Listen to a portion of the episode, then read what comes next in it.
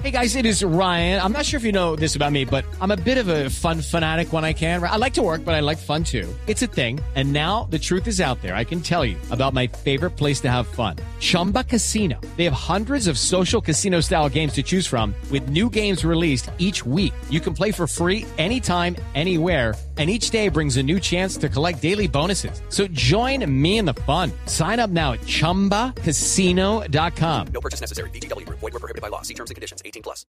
Por lo general no pensamos en esa edad, en cómo nos vamos a comportar, cómo podemos lograr llegar a esa edad dentro de condiciones óptimas, cómo mantenernos vigentes en la tercera edad. sí. Y para entender esto vamos a hablar con Catalina Hoffman, que es la creadora del método Hoffman. Catalina, muy buenos días. Muchísimas gracias, un auténtico placer. Sí, bueno, Catalina.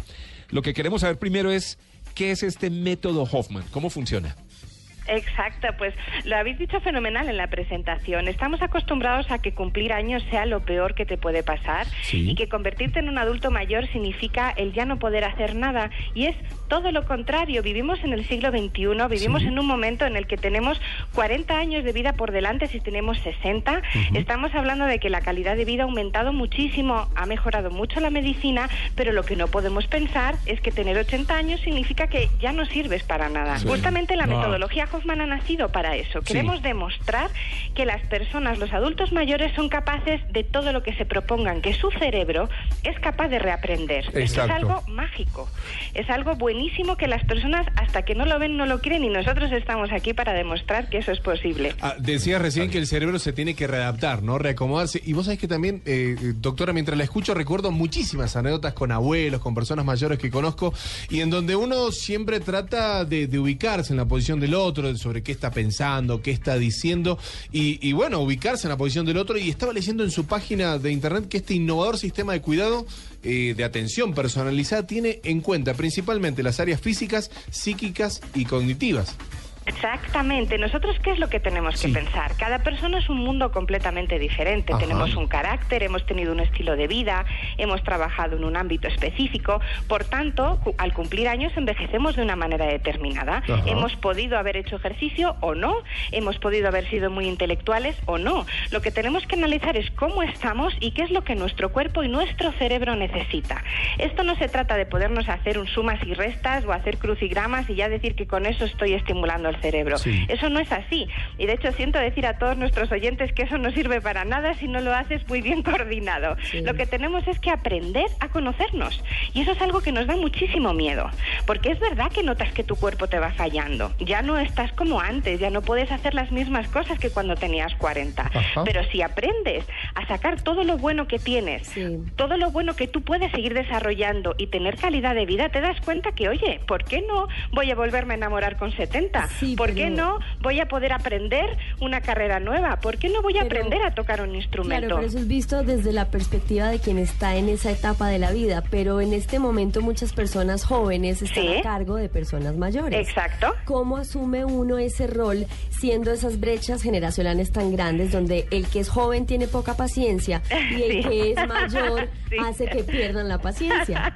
Eso es, eso es buenísimo, Catalina, y me encanta que me lo digas, porque justamente el cuidador, la persona que tiene eh, a su papá, a su abuelo, y que encima se ocupa de él, es uno de los pilares para nosotros. Nosotros tenemos, ellos tienen que aprender a cómo puedo hacer cuando mi papá me repite 200 veces lo mismo y ya Claro. le acabo diciendo, Uy, papá, esto ya no sí. puedo. ¿No? Eh, eh, además hay un síndrome que se llama el síndrome del cuidador. Esto es una realidad y eso se trabaja muchísimo. Nosotros tenemos lo que llamamos las escuelas de familias, que es algo maravilloso Sí. porque vienen, aprenden, les guiamos, les decimos, mira, tu papá se va a comportar así, va a tener estos síntomas, va a decir estas cosas y ellos aprenden a cómo reaccionar.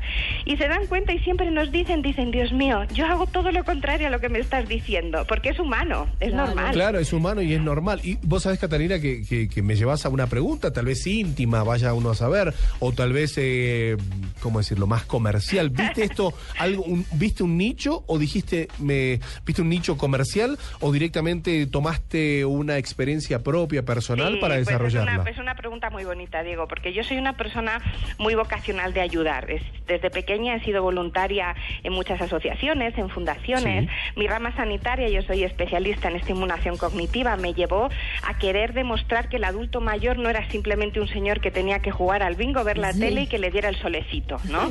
Sino que era muchísimo más que todo eso y tengo auténtica pasión. He querido dar mi vida a los adultos mayores para demostrar que son personas como tú y como yo Claro. y que no por el hecho de tener un año u otro hay que tratarlos de manera distinta. ¿Sabéis cuántos casos del señor don, alto ejecutivo, que de repente se jubila y uno empieza a tratarle dándole un cachetito y hablándole más alto? Sí. Y el señor dice, pero bueno, si yo ayer estaba con mi oficina, con mi despacho y ahora Uy, uno sí. me trata como si ya no sirviera para nada. Eso no puede ser. Me siento súper identificado con mis papás, pero bueno, esto es algo que, que no me pasa a mí, pero sé que a mucha gente sí le pasa, Catalina. Me queda sonando algo y es el tema del trato, porque, porque uno en algún momento pues se da cuenta de que no puede lidiar con las personas mayores, que, que no hace caso, que tiene problemas de salud, es muy difícil decirles, mira, ya estás enfermo, que realmente convivir con ellos algunas veces se hace difícil. Sí. ¿Cómo hace uno para decir...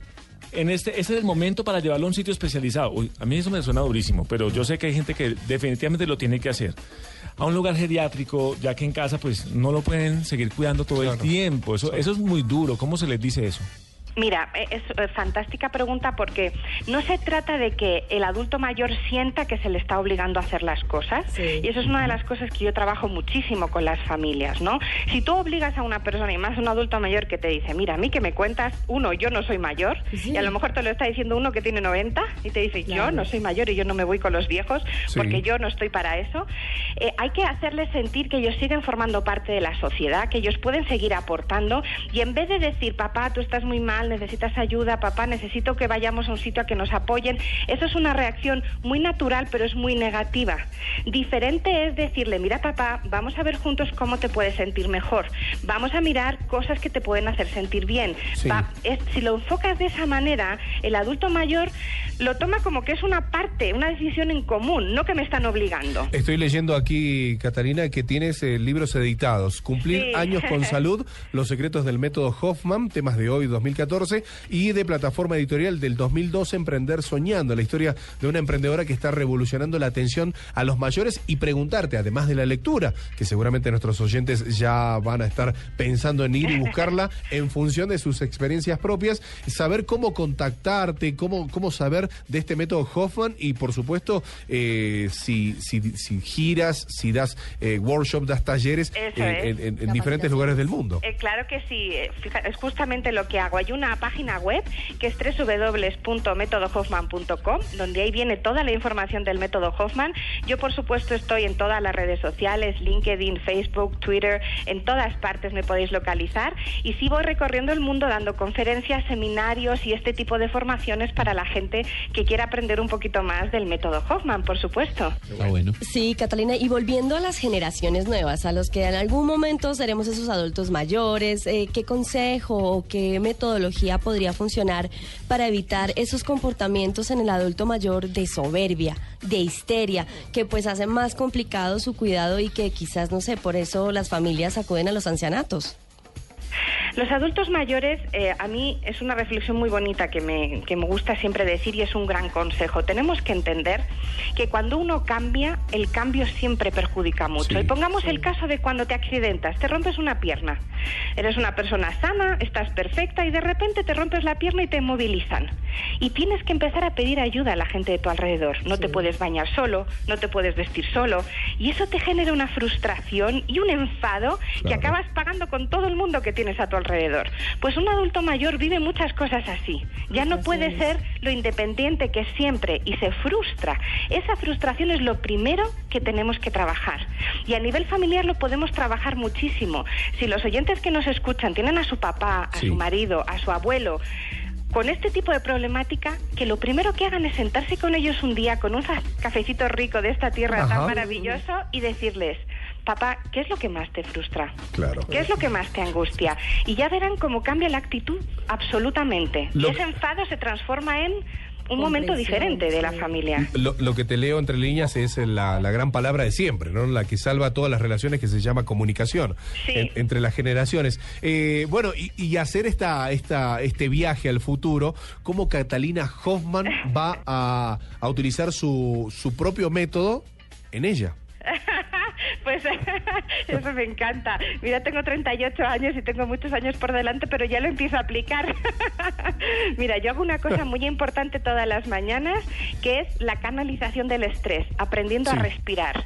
Necesitamos aprender a respirar. El estrés es la peor de las enfermedades que nos va a traer muchísimo deterioro cognitivo, muchísimas crisis de ansiedad y muchísimas enfermedades cuando vayamos cumpliendo años.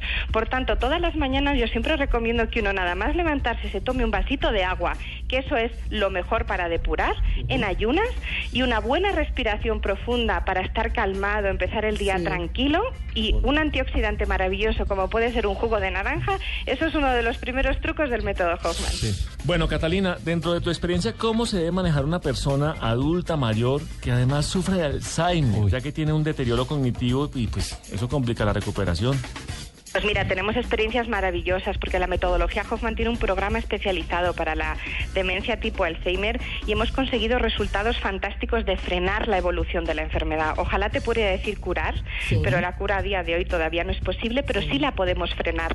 Eh, La demencia tipo Alzheimer necesita una serie de pautas, necesita muchísima comunicación no verbal y contacto, un tono de voz muy dulce, sonrisas, mucho mimo, tocar a la persona, sentir que conecta con la realidad. A lo mejor no te reconoce, pero sabe que estás ahí y sabe que le estás trasladando algo positivo. Ese es un mensaje importantísimo. Cuidar el tono de voz y ser agradable con ellos. Hacer muchísimas cosas que le recuerden a su pasado, por ejemplo, dedicarse a poner música que le haya gustado, trabajar con los olores. Sí. Hay est- la estimulación cognitiva a través del olfato es maravillosa. Olores que le recuerden. Esas cosas hacen muchísimo que baje esa ansiedad que muchas veces padecen porque realmente están encerrados en un cuerpo que ni siquiera conocen en las últimas fases, ¿no? Sí, al final ya ni comen, ¿no? Se les olvida Ni- masticar. Les olvida todo. Entonces, por eso mismo hay muchas técnicas. Nosotros ahí eh, hacemos un apoyo muy importante a la familia porque necesita la familia una formación muy especializada, incluso al cuidador que esté con la persona mayor. También necesita una formación y hay muchas técnicas y mucho trabajo. La verdad es que es un campo precioso y es muy gratificante, ¿no? Ver cómo, cómo mejoran y, y cómo no van a peor, que eso es lo más importante. Sí. Bueno, pues eh, Catalina Hoffman, presidenta y fundadora del grupo Catalina Hoffman, innovador sistema de cuidado y atención de manera personalizada que tiene en cuenta las áreas físicas, psíquicas, cognitivas y sociales del sector de la tercera edad. Muchas gracias por estar con nosotros aquí en, en Blue Jeans. Igualmente, ha sido un auténtico placer y un gusto.